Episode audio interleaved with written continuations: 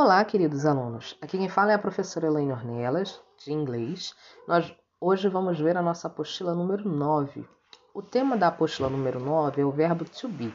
E o que é o verbo to be que a gente tanto ouve em inglês e a gente às vezes ouve por anos a fio e chega às vezes lá no segundo, terceiro ano do ensino médio sem entender muito bem. Vamos agora entender no sexto, né, no sexto ano que vocês estão, para a gente poder seguir em frente e, e rever o verbo be mais, mais vezes, mas sabendo exatamente o que, que é. Como eu disse, é um verbo. Em, em, português, nós temos dois verbos que em inglês eles é somente um, que é o tal do verbo to be. Em português, nós temos o verbo ser, para algo que é permanente, e nós temos o verbo estar, para algo que é transitório. Como assim permanente transitório? Por exemplo, eu posso dizer que uma pessoa é feliz. Quando eu digo que alguém é feliz, sinal de que aquela pessoa nasceu feliz e é feliz até hoje. É um estado permanente daquela pessoa ser feliz. Quando eu digo, por exemplo, que alguém é loiro ou loira, é um estado permanente. Agora, quando eu falo, por exemplo, que alguém está loiro ou loira, sinal de que pintou o cabelo, certo? Antes o cabelo era de outra cor. Então, é um estado transitório, é algo que a pessoa está agora, mas não estava antes e pode não estar depois. Quando eu digo que alguém está feliz, é sinal de que antes não estava e que daqui a pouco pode não estar novamente, é algo transitório. Em português, a gente tem essa diferença entre ser, algo permanente, e estar, que é algo passageiro. Né? Transitório significa passageiro. Em inglês, nós temos um único verbo para significar esses dois verbos em português, que é o verbo to be.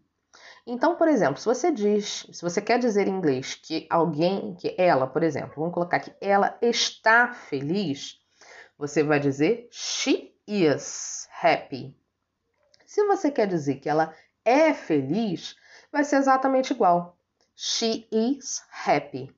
Em inglês, o, verbo to be ele serve para os dois, tanto para ser, né, quanto para estar.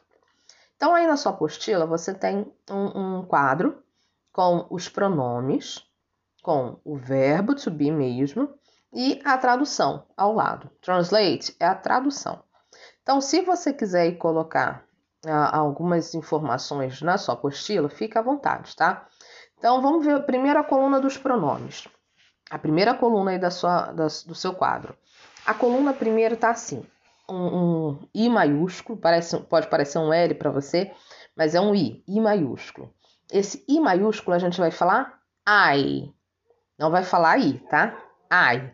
E I significa eu em inglês. Esse I, essa primeira, primeira, esse primeiro quadradinho embaixo do pronoun que tá escrito aí, é eu, significa eu, tá? Se fala I. Eu sou ou eu estou Aí é a primeira coluna e a segunda. Vai ficar I am.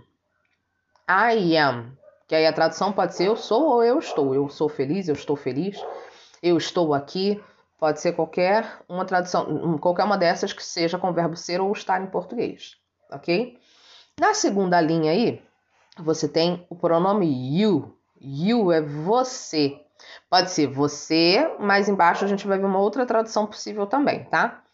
Você é ou você está, vai ser you are, ok?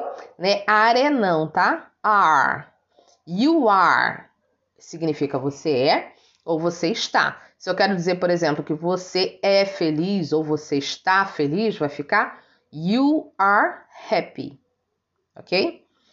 Abaixo aí na terceira linha a gente tem o pronome he, H-E, he.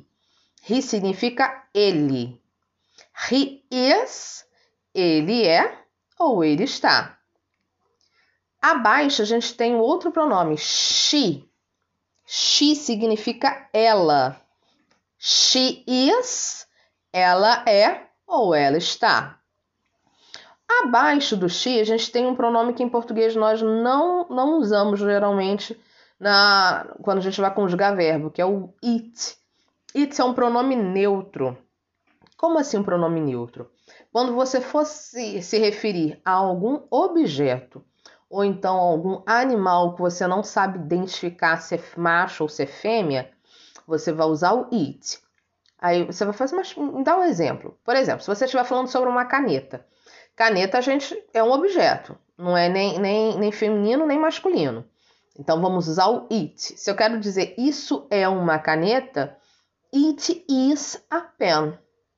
Isso é uma borracha, it is an eraser, tá? Sempre que você quiser se referir a objeto ou então a algum animal, animal você não define o sexo, então você vai falar it.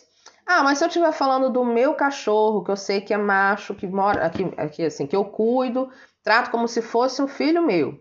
Tudo bem, você pode até chamar de ri, mas geralmente, geralmente, quando a gente trata de bicho, a gente usa o it.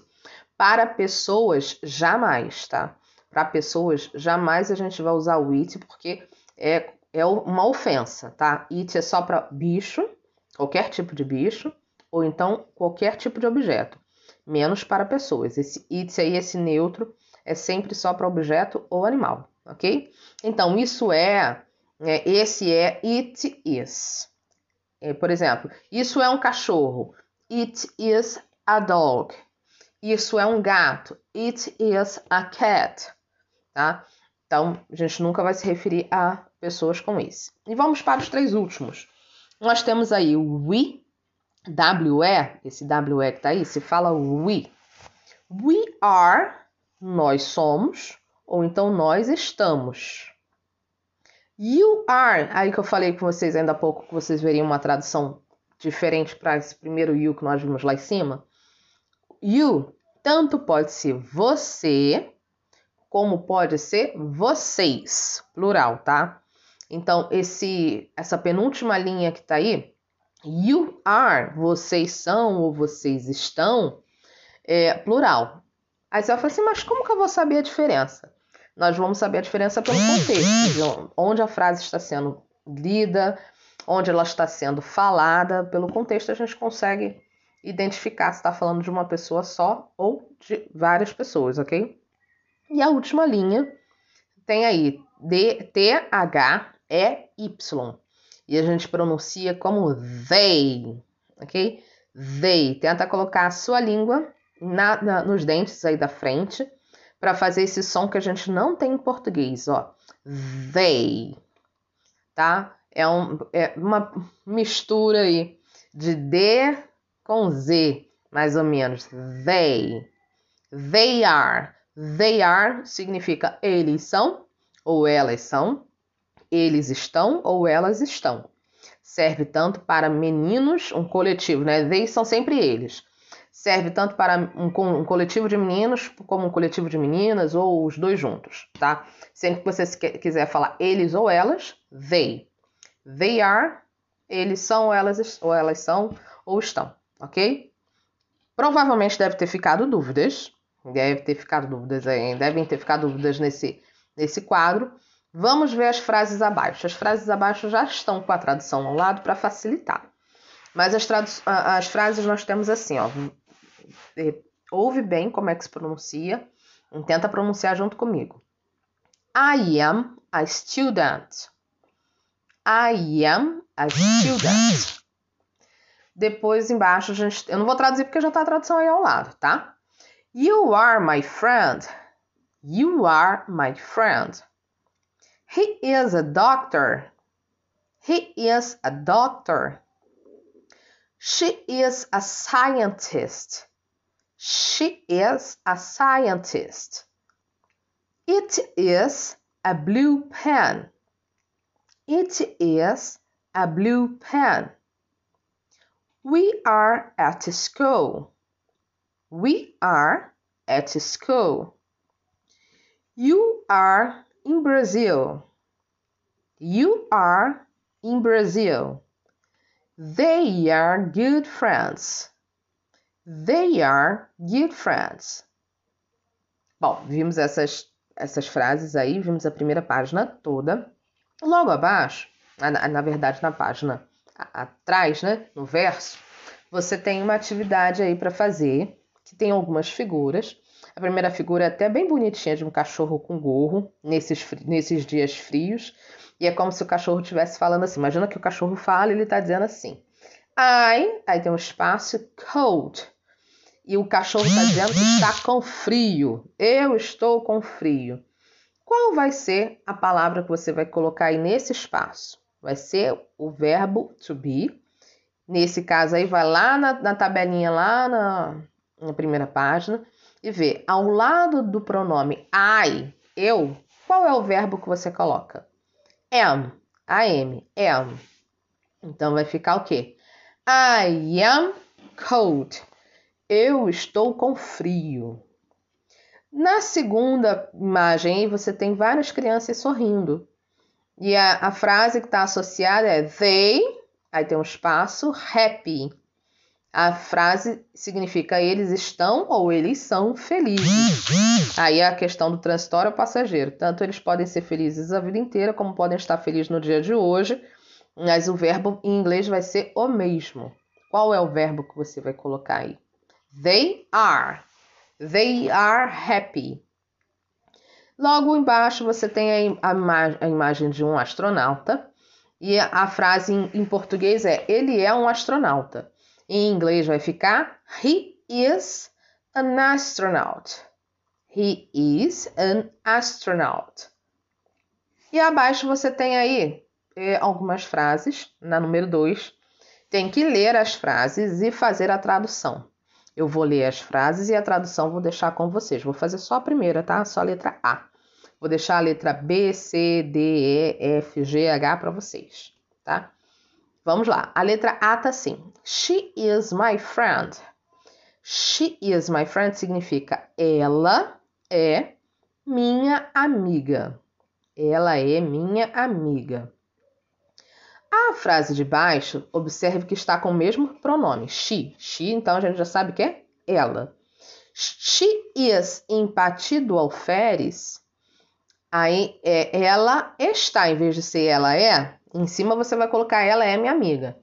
Na, na de baixo tá assim, she is empatido alferes.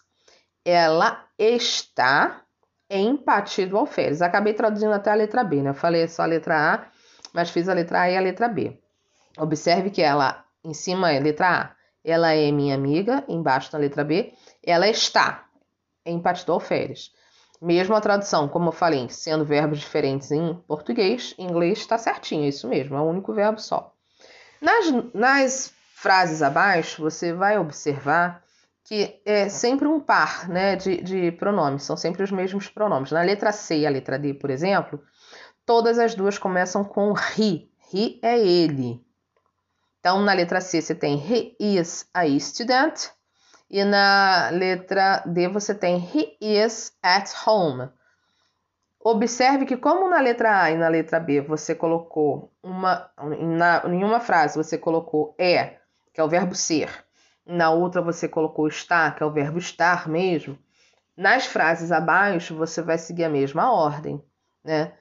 Uma das frases vai ser o verbo ser, em português, na tradução, e a outra vai ser o verbo estar. Aí você observe em qual, em qual delas que vai ser. Então, vou só ler a frase. Tendo qualquer tipo de dúvida, entre em contato comigo, tá? A frase tá, então, da letra C e D eu já li. Vamos da letra E. They are scientists. Na letra F. They are in São Paulo. Letra G. We are doctors. Na letra H. We are in Avelar. Aí observe que, então, em todas elas, um vai ser o verbo ser e o outro vai ser o verbo estar, tá? Façam as traduções, querendo pode mandar foto para mim, não é obrigatório. Pode mandar se quiser que eu faça a, a correção pela foto e entreguem as apostilas nas datas, por favor, e com os nomes. Por favor, ponham o nome completo, porque às vezes na sua turma pode ser que tenha uma outra, uma outra aluna ou outro aluno com o mesmo nome seu. Já aconteceu aqui com várias turmas de pegar a apostila e só tá o primeiro nome. E aí eu tenho às vezes três alunos com o mesmo nome. E de quem é aquela apostila, a quem eu vou atribuir a nota. Então, por favor, nome completo e Ponha também a sua turma que facilita aqui na hora de corrigir, tá bom? Grande beijo para vocês.